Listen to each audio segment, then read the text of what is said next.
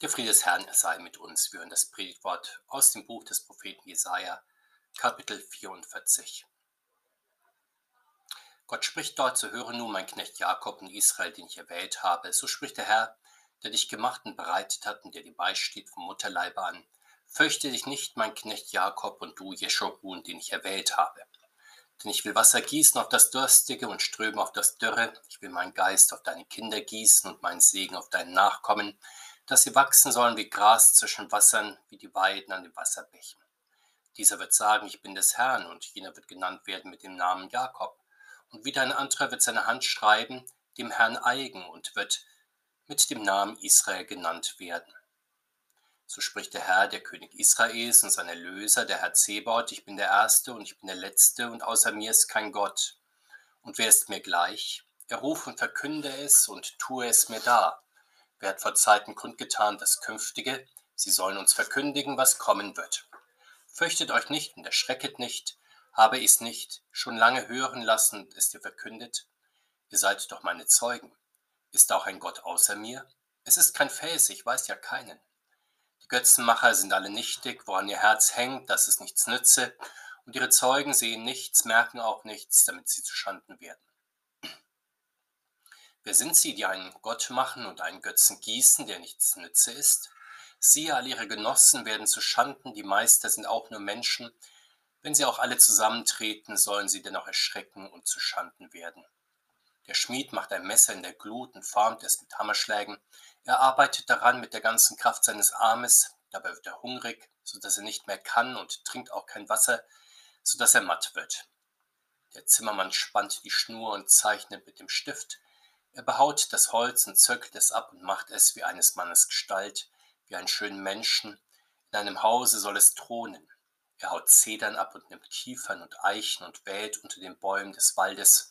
Er hatte Fichten gepflanzt und der Regen ließ sie wachsen. Das gibt den Leuten Brennholz, davon nimmt er und wärmt sich, auch zündet er es an und bäckt Brot. Aber daraus macht er auch einen Gott und betet's an. Er macht einen Götzen daraus und kniet davon nieder. Die eine Hälfte verbrennt er im Feuer und auf ihr brät er Fleisch und isst den Braten und sättigt sich, wärmt sich auch und spricht, ah, ich bin warm geworden, ich spüre das Feuer. Aber die andere Hälfte macht er zum Gott, dass es ein Götze sei, vor dem kniet er nieder und betet und spricht, errette mich, denn du bist mein Gott. Sie wissen nichts und verstehen nichts, denn sie sind verblendet, dass ihre Augen nicht sehen und ihre Herzen nichts merken können.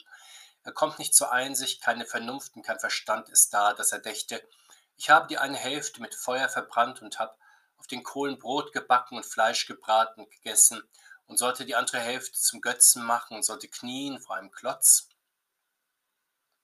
Wer Asche hütet, den hat sein Herz getäuscht und betört, so dass er sein Leben nicht erretten und nicht zu sich sagen wird, ist das nicht Trug, woran meine Rechte sich hält? Gedenke daran, Jakob und du Israel, denn du bist mein Knecht, ich habe dich bereitet, dass du mein Knecht seist. Israel, ich vergesse dich nicht. Ich tilge deine Missetat wie eine Wolke und deine Sünden wie den Nebel. Kehre dich zu mir, denn ich erlöse dich.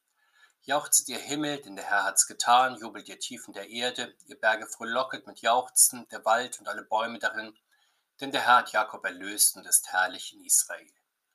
So spricht der Herr, dein Erlöser, der dich vom Mutterleib bereitet hat. Ich bin der Herr, der alles schafft, der den Himmel ausbreitet allein und die Erde festmacht ohne Gehilfen, der die Zeichen der Wahrsager zunichte macht und die Weissager zu Narren, der die Weisen zurücktreibt und ihre Kunst zur Torheit macht, der das Wort seiner Knechte wahrmacht und den Ratschluss vollführt, den seine Boten verkündigt haben, der zu Jerusalem spricht, werde bewohnt und zu den Städten Judas werdet wieder aufgebaut.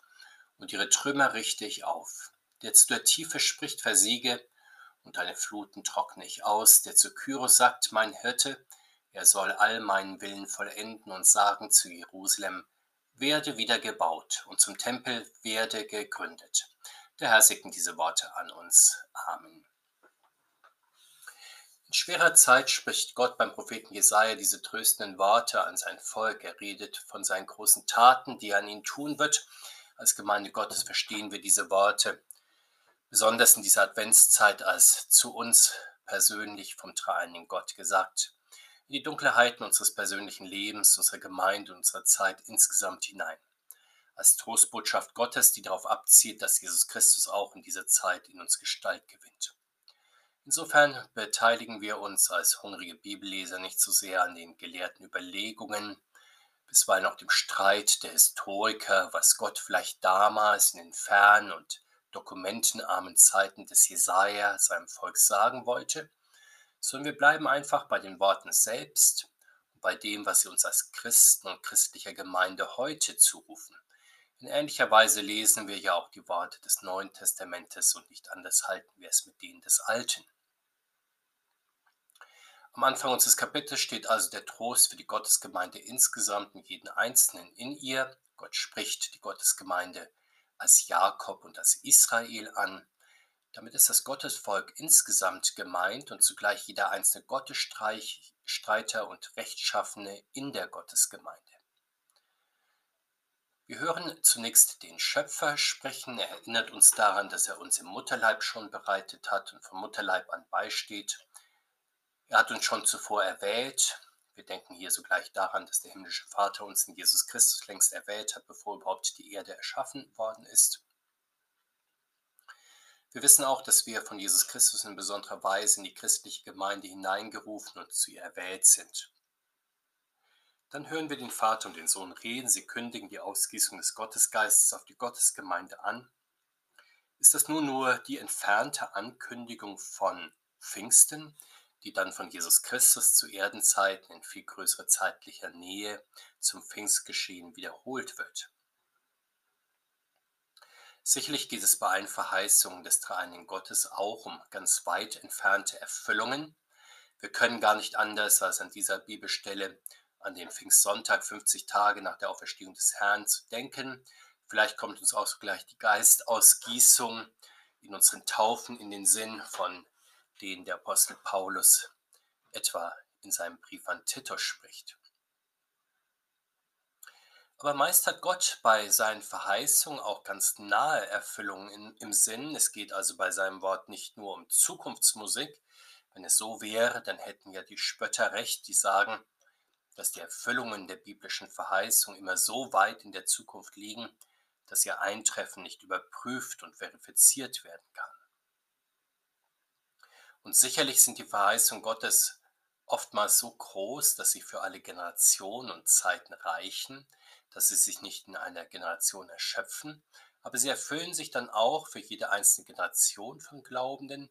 Das sehen wir zum Beispiel sehr schön an Gottes Verheißung an Abraham, in dir werden gesegnet sein alle Völker. Die Verheißung Gottes erfüllt sich an ihm schon, aber sie erschöpft sich nicht bei ihm, sondern sie reicht dann aus für jede weitere kommende Generation. In unserem Bibelwort spielt Gott ausdrücklich auf diesen Segen Gottes bei Kind und Kindeskind an, den er schon den Erzvätern verheißen hat, wenn er sagt, dass er seinen Geist auf die Kinder der Gottesgemeinde gießen wird und seinen Segen auf die Nachkommen. Uns wird an dieser Stelle sehr schön gezeigt, dass Ausgießung des Geistes Gottes und Segnung durch Gott ein und dasselbe Geschehen sind. Fast jeder Mensch versteht sehr gut, was Gottes Segen in seinem Leben ist, im Unterschied zum Mangel an Segen von Gott und im Unterschied zum Mangel an gewährtem Glück. Während doch recht viele Menschen nicht so recht wissen, was sie sich unter der Ausgießung des Heiligen Geistes vorstellen sollen. Das liegt auch daran, dass uns im Westen unsere Sprachen einen Streich spielen, wenn vom Geist die Rede ist, weil wir dann in der Umgangssprache zumindest bisweilen nur reine Gedanken oder sogar exotische Formen von Intelligenz vor Augen haben, wie hochgeistiges und abstrakt philosophisches oder sogar exaltierte Ekstase oder esoterisches und anderes mehr. Dabei ist der Heilige Geist der Bibel der Lebensatem Gottes, der alles Leben grundlegend durchweht und somit absolut unverzichtbar ist, eigentlich in jedem Moment alles Lebendigen. Daher ist der Geist nicht nur dünner Gedanke oder weltentrückte Vorstellung, sondern Lebenselixier, das von Gott in lebensnotwendigen Portionen verabreicht wird. Deshalb spricht auch unser Bibelwort davon, dass der Geist wie Wasser für den Durstigen und wie Ströme für das Dürre auf die Gotteskinder ausgegossen wird. So wie der Mensch täglich seine unverzichtbare Ration Trinkwasser benötigt, so braucht der Glaubensmensch täglich seine Dosis Gottesgeist. Aber wozu ist das nötig und was genau bewirkt das? So wie lebendiger Atem und lebendiges Wasser den Körper erhalten, so ist der Gottesgeist der Atem und das Lebenselement der Seele. Der Heilige Geist persönlich wohnt ja in den Glaubensmenschen und wirkt und spricht hier, sodass der Glaubensmensch sich Kraft des Heiligen Geistes zum dreieinigen Gott bekennen kann und dann bekennt, wie wir es hier bei Jesaja finden: Ich bin des Herrn, ich gehöre zum Herrn, ich bin ein Gottesstreiter oder christlich gesprochen, ich bin ein getaufter Christ, ich gehöre zu Jesus Christus. Oder mit dem Glaubensbekenntnis, ich glaube an Gott den Vater, ich glaube an den angeborenen Sohn Jesus Christus, ich glaube an den Heiligen Geist. Solche Glaubensbekenntnisse zum dreieinigen Gott können nur abgelegt werden, wenn der Heilige Geist in die Herzen eingegossen ist, denn dann bekennt der Geist Gottes aus dem Herzen heraus den dreieinigen Gott. Warum aber ist diese tägliche Geistausgießung auf die Glaubensmenschen und ihr beständiges Glaubensbekenntnis so nötig? Gott macht es in unserem Bibelwort in einem Bild deutlich. Die Gotteskinder sind dann wie Schilf im Wasser oder wie Weiden an den Wasserbächen. Sie sind also die Pflanzen, die der Geist Gottes im Gottesgarten der Welt wachsen lässt. Ohne die Gotteskinder gäbe es in der Welt keine Gewächse des Heiligen Geistes, dann gäbe es hier nur Menschengeist und Menschenkinder, aber keinen wirksamen Gottesgeist. Das kann natürlich nach dem Willen Gottes nicht sein. Wir mögen noch überlegen, gibt es aber nicht wenigstens göttliche Gedanken in der vielgestaltigen Welt der Religionen? Natürlich gibt es viele Götter, die in der Welt verehrt werden und auch große Macht über die Menschen ausüben. Und mit der vielgestaltigen Welt der Religionen und der Götter setzt sich Gott im nächsten Abschnitt näher auseinander. Zunächst einmal hält er daran fest, dass er allein der lebendige Gott ist, der Gott von Ewigkeit zu Ewigkeit. Er ist also nicht nur der Lokalgott Israels, der sich nur dort an dem bestimmten Ort mächtig erwiesen hat und deswegen auch dort verehrt wird, während es andernorts ganz andere Götter gibt, die dort herrschen und die dort angebetet werden. Welchen Wahrheitsbeweis nun führt Gott dafür an, was ist menschlich gesprochen sein Alleinstellungsmerkmal gegenüber den menschengemachten Göttern? Diese menschengemachten Götter existieren natürlich auch, solange die Welt besteht, einfach weil sie durch Menschen immer wieder produziert werden. Sie sind manchmal auch höchst mächtig und virulent im Bewusstsein der Menschen, einfach weil die menschlichen Irrtümer so zeitlos sind.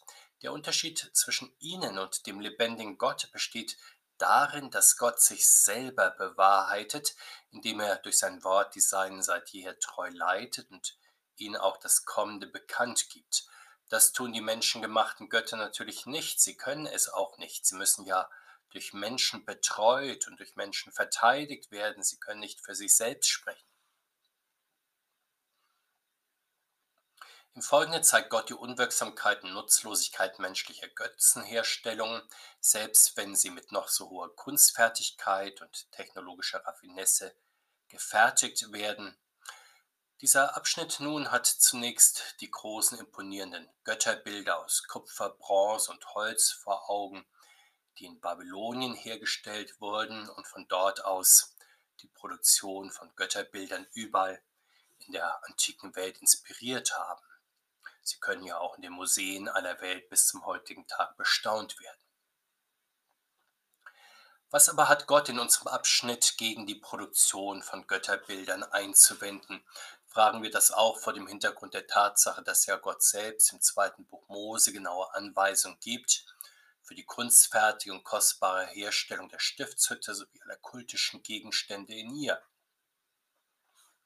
Er erklärt dort ja selbst, dass diese Kunstfertigkeiten das damit verbundene handwerkliche Vermögen ausdrückliche Gaben seines Geistes sind. Man mag nun zunächst der Meinung sein, dass die Kritik Gottes an den Götterbildern sich nur dagegen wendet, dass es eben die falschen Götter sind, die dargestellt werden. noch dazu in menschlicher Gestalt, also mit menschlichen Gesichtszügen. Doch die Einwände gegen die Götzen und ihre Produktion greifen tiefer. Sie werden von ihren Verehrern, so ist der erste Einwand, aufwendig hergestellt und angebetet, ohne ihnen jedoch das geringste nutzen zu können. Insofern sind sie nichtig, sind zu nichts Nütze. Man hängt umsonst das Herz an sie. Folgende Belege werden hierfür angeführt. Die Handwerksmeister der Götzenproduktion werden durch diese Götterbilder im Leben und im Sterben nicht getröstet. Ein Götterbilderschmied etwa verausgabt sich bei seiner Arbeit, wird hungrig, durstig und müde. Ein Holzbildhauer, der eine Götterstatue herstellt, erschöpft sich nicht allein bei den vielfältigen Schritten seiner Arbeit, vom Anpflanzen des Setzlings über das Fällen des Baumes, das Sägen und gestaltende Behauen des Holzes, sondern er unterscheidet auch nicht zwischen dem profanen und dem heiligen Gebrauch des Holzes. Ein Teil verwendet er zum Schüren, Brot backen und braten, den anderen Teil verarbeitet er zu einem Götterbild, vor dem er niederkniet, anbetet und zu dem er ruft, er rette mich. Das also ist die Verblendung und der Unverstand einer Bilderverehrung, die nicht merkt, dass ein Götterbild nur ein Klotz ist, aus dem gleichen Holz geschnitzt wie das Gebrauchsholz, zu dieser Erkenntnis müsste man eigentlich kommen, wenn man alle Schritte der Herstellung eines Götterbildes selbst durchführt. Nun könnte sicherlich manches zugunsten der Kunsthandwerker sowie aller großen bildenden Künstler und Kunstfreunde auch der christlichen Kunst eingewandt werden. Etwa dies, dass die Verständigen unter ihnen sehr wohl den Unterschied wissen zwischen dem Material und den Schritten seiner Verarbeitung auf der einen Seite dem Göttlichen, Immateriellen und Überirdischen, das die Figuren oder die Gemälde darstellen. Allerdings für die breite Masse der Kunstfreunde Freunde wird das wohl nicht zutreffen.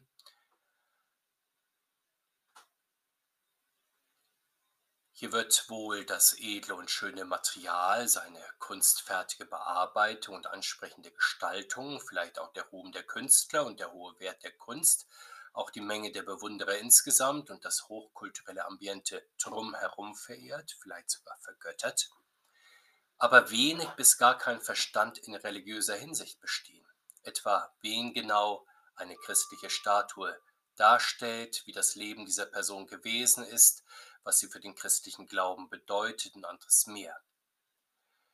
So ist es ja sehr gut zu beobachten in verschiedenen touristisch frequentierten Kirchen, in die Massen von Touristen pilgern, durchaus staunend, teils regelrecht ergriffen.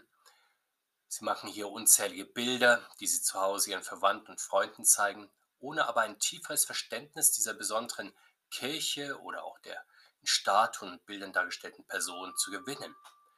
Nicht selten ist das auch bei Kunsthistorikern der Fall. Sie sind vielleicht von einem Museum oder einer Kirche angestellt, um den Besuchern die Kunstschätze eines Museums oder einer Kirche zu erklären. Aber sie geben in der Führung dann vielleicht zu erkennen, dass sie mit dem biblischen und glaubensmäßigen Hintergrund der Kunst gar nicht viel anfangen können, weil das Wissen, das sie über die christliche Kunst haben, höchstens angelesen ist, nicht aber selbst im Glauben ergriffen und erlebt so kommt es dann zu dem Unverstand, von dem unser Bibelwort redet. Da spricht dann ein Blinder zu Blinden von der Farbe. Werfen wir aber noch einen Blick über das Problem der Bilderverehrung in der Kunst hinaus. Götzenproduktion, bei der Menschen ihr Herz an selbstgemachte Götter hängen, gibt es ja nicht nur in der Kunst. Martin Luther nimmt die Wortwahl unseres Bibelwortes im großen Katechismus bekanntlich auf, wenn er sagt, das, woran du dein Herz hängst, das ist dein Gott. Der Apostel Paulus macht im Epheserbrief deutlich, was die meisten Menschen ohne Unterschied sehr häufig zu ihrem Gott machen. Das sind Geld und Gut, Essen und Trinken, unbegrenztes Ausleben von sexuellen Bedürfnissen und anderes mehr. Wir wissen aus Erfahrung, dass nicht nur materielles, sondern auch geistiges zum Götzenbild werden kann. Darauf verweist das Wort Ideologie, dass bestimmte Ideen, Träume, Weltanschauungen regelmäßig zu einer Art Religion oder Ersatzreligion werden, die dann mit religiösem Eifer verfolgt und an die Stelle Gottes gesetzt wird. Das sind häufig politische Systeme, etwa der Kommunismus, der Nationalsozialismus oder in der Gegenwart Konzepte der Weltrettung und Menschheitserlösung, etwa das Konzept einer vollkommenen Gerechtigkeit in einer Gesellschaft durch immer mehr materielle Gleichheit, das Konzept von vollkommener Bildungsgerechtigkeit, die Idee der Vereinfachung und Vervollkommnung des Lebens etwa durch Digitalisierung, Automatisierung, wissenschaftlichen Fortschritt. Das und anderes mehr wird immer wieder zu einer Religion des menschengemachten Himmels auf Erden. Man merkt das daran, wenn man Kritiker dieser Absolutheitsansprüche dann andere ausgegrenzt von anderen ausgegrenzt sieht. Nun kehrt unser Bibelwort zum Anfang zurück. Der lebendige Gott erinnert seine Gemeinde an das persönliche Verhältnis, in dem sie zu ihm steht. Er hat sie zu seinem Dienst erwählt. Dazu hat er seine Kinder gemacht, dass sie ihm dienen. Wollte man das missverstehen, so könnte man sagen, dass das ein wenig selbstsüchtig klingt, so wie Eltern, die sich Kinder anschaffen, damit sie nützliche Arbeitskräfte haben, später vielleicht auch eine Altersversorgung. Aber so wie das Verhältnis von Eltern und Kindern seine größte Erfüllung darin hat, wenn Eltern und Kinder sich an der Gemeinschaft miteinander in allen Lebensbereichen freuen, so zielt auch das Verhältnis Gottes zu seinen Kindern genau auf diese innige Gemeinschaft. Ihre schönste Verkörperung ist bekanntlich der Gottesdienst, hier dient Gott seinen Kindern mit seinem Wort und wir dienen ihm mit Gebet und mit Lobgesang. Unser Bibelwort sagt es so, Gott vergisst die Kinder, die ihm dienen, nicht. Er vertreibt ihre Sünden wie die Wolke, die Sonne, die Wolken und den Nebel. Wenn sich seine Kinder zu ihm hinwenden, dann werden sie von ihm erlöst. Die Sorge des dreieinigen Gottes für die Seine und ihre Erlösung ist nun nicht ein Ereignis, das nur wenige fromme Seelen betrifft und innerhalb von dicken Kirchenmauern verbleibt, so denkt ja mancher Außenstehende, wenn er auf die kleine Gottesdienstgemeinde schaut und dann denkt, dass das doch ein trauriges Häuflein von mühselig und beladen ist, ohne weitere Bedeutung für die gesamte Welt und den Kosmos. Doch der dreieinige Gott sieht das anders. Er ruft hier in unserem Bibelwort Himmel und Erde, Wald und Bäumen zu, dass sie über die Erlösung der Gottesgemeinde jauchzen und jubeln sollen. So wie der Sündenfall des Menschen den Tod für alle Geschöpfe in die Welt bringt und damit Leid und Tränen, so ist die Erlösung der Gottesgemeinde in Jesus Christus Grund zur Freude für alle Geschöpfe, ja sogar für Himmel und Erde. Deshalb sollen sie in den adventlichen und weihnachtlichen Jubel der Gottesgemeinde mit einstimmen. Ein Adventslied singt davon sehr schön, jauchzt ihr Himmel, frohlocket ihr Enden der Erden. Gott und der Sünder, sie sollen zu Freund nun werden. Friede und Freud wird uns verkündiget heut, freut euch Hirten und Herden. Wer nun immer noch nicht überzeugt ist, dass Gott seiner Gemeinde wirksam dient und sie rundum erlöst, weil die Mächte der Welt und der Geschichte viel zu übermächtig sind und ihr Eigenleben führen mit ihren politischen und materiellen Zielen, mit ihrer Ideologieproduktion zu ganz eigenen Zwecken, die immer wieder auch sehr mächtig in die Kirche eindringt und bisweilen die Verkündigung und die Lehre der Kirche zeitgeistig verfälscht. Wer das meint, der wird am Ende unseres Kapitels eines Besseren belehrt. Noch einmal wendet sich der Schöpfer und Erlöser tröstend an die Gottesgemeinde, er ist auch der, der die Taten der falschen Propheten zunichte macht. Die Prognostiker und Zukunftsforscher, die mit ihren Statistiken und wissenschaftlichen Modellen absolut sichere Zukunftsprognosen abgeben, erweist er als Narren. Die Weisen und Wissenschaftler mit ihren unhinterfragbaren Theorien und Fakten lässt er als Toren dastehen. Das Wort seiner Boten dagegen macht der dreieinige Gott wahr, er erfüllt, was sie angekündigt haben, etwa wenn sie ansagen, dass die Gottesstadt wieder aufgebaut und bewohnt werden soll. Die Wahrscheinlichkeit hierfür war zur Zeit des babylonischen Exils ja höchst gering, doch das geschah dann in wunderbarer Weise unter dem babylonischen König Kyros. Er bekam von Gott den Auftrag, die heilige Stadt und das Gotteshaus wieder aufzubauen. Und so geschieht es immer wieder in der Geschichte der Gemeinde Gottes, wenn sie an einem absoluten Tiefpunkt angekommen ist, im Spätmittelalter und Anfang des 16. Jahrhunderts zum Beispiel, war es ja undenkbar, dass eine verweltlichte und durch Traditionen verformte Kirche wieder neu auf das Fundament des Wortes Gottes gegründet werden könnte. Doch genau das geschah in der Reformation, in dem Gott nicht allein Martin Luther und andere Reformatoren berief, sondern auch Fürsten, Markgrafen, Grafen, Freiherren, Ratsherren, Bürger, die ebenfalls das Elend der Kirche nicht länger ansehen konnten und sich neu auf das reine Wort Gottes gründeten. Wir könnten nun die Jahrhunderte der Kirche hindurchgehen und sehen, wie Gott durch seine Wunder in der Geschichte die Kirche erhalten und sie immer wieder neu aufgebaut hat, wenn sie verfallen ist. Nehmen wir noch ein Beispiel aus dem 20. Jahrhundert. Wie tief war die Kirche etwa nach dem Ersten Weltkrieg gesunken? Die Fortschrittsgläubigkeit und Menschenvergötterung des 19. Jahrhunderts war im Weltkrieg Schutt und Asche geworden. Außerdem die Allianz von Thron und Altar, an die auch mancher in der Kirche sich geklammert hatte. Dann besannen sich in den Reformationsjubiläen 1917 und 1930 wenige Theologen auf die Heilige Schrift und die Lehre der Bekenntnisse. Und das war dann der feste Grund, auf dem die bekennende Kirche im Nationalsozialismus und im Zweiten Weltkrieg die nächste Katastrophe von Menschenvergötterung und Gottvergessenheit überstehen konnte. Ende des Zweiten Weltkrieges rief Gott dann Politiker der zuvor feindlichen Alliierten dass sie mit ihren Möglichkeiten halfen, die am Boden zerstörte Kirche in Deutschland und Europa wieder aufzubauen. Gott sei Lob und Dank. Der Friede des Herrn, er sei mit uns. Amen.